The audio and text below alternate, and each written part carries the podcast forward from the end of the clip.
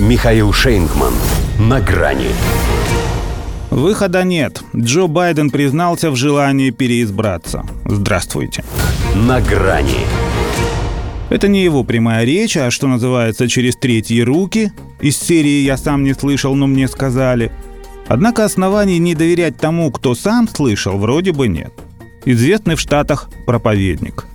Он и вот те крест даст, если что – Хотя что это за проповедник, если не сумел убедить больного старика в том, что тому пора бы и о душе подумать? Впрочем, NBC ссылается даже не на Элла Шарптона. Там длинная цепочка передачи информации. Джо Байден якобы в частной беседе признался ему, что собирается на второй срок. Тот сообщил это сотрудникам своей некоммерческой организации, он еще и правозащитник. А уже в ее недрах и забил тот самый источник, знакомый с ситуацией, который передал слово в слово признание президента. Я собираюсь делать это вновь. Я собираюсь. По манере похоже. Любит Джо повторять дважды, для убедительности. То, что доктор прописал. Как он говорил, с одного раза подумает, что у тебя опять заскок. Казалось бы, к чему тогда такие обходные варианты? Ну, объяви лично, коль сам для себя уже все решил – или в том-то и беда, что сам он ничего уже не решает, а его кураторы пока не торопятся заносить официальное заявление о переизбрании в телесуфлер. Потусторонние же вбросы позволяют им тестировать общество на заданную тему. Хотя что его тестировать, если и так известно, что лишь треть американцев готовы терпеть этого маразматика еще один срок. И даже среди демократов таких гораздо меньше половины.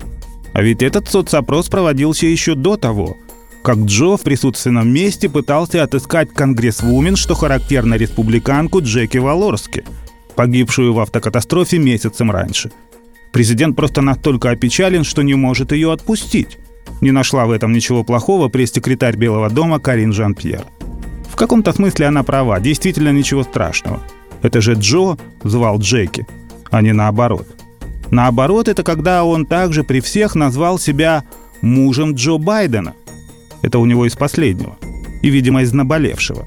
С некоторых пор появляется на публике так редко, что можно подумать, что все остальное время он занимается этим тихо сам с собою. Политикой в смысле. Тем не менее, если партия скажет «надо», то ему даже отвечать не придется, пойдет как миленький. И пусть ненавистный Дональд, издевательски демонстрируя превосходство физической формы, легко ловит бейсболку и ручку, брошенные ему на сцену для автографа, тогда как Джо ловит воздух и тот пропускает. Это ничуть не влияет на политическое соотношение сил. Во всяком случае, в представлении Нацкомитета демократов, который за неимением лучшего и в 2024 может положиться на непреложную самодостаточность и все той же Максимы «Байден лучше, чем Трамп», и все того же пояснения к вопросу «чем лучше-то?». Потому что «чем Трамп?»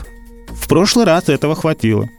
Сейчас, правда, когда он все-таки решит пойти, главное, чтобы рядом была его жена. Она теперь показывает ему, куда именно. До свидания. На грани с Михаилом Шейнгманом.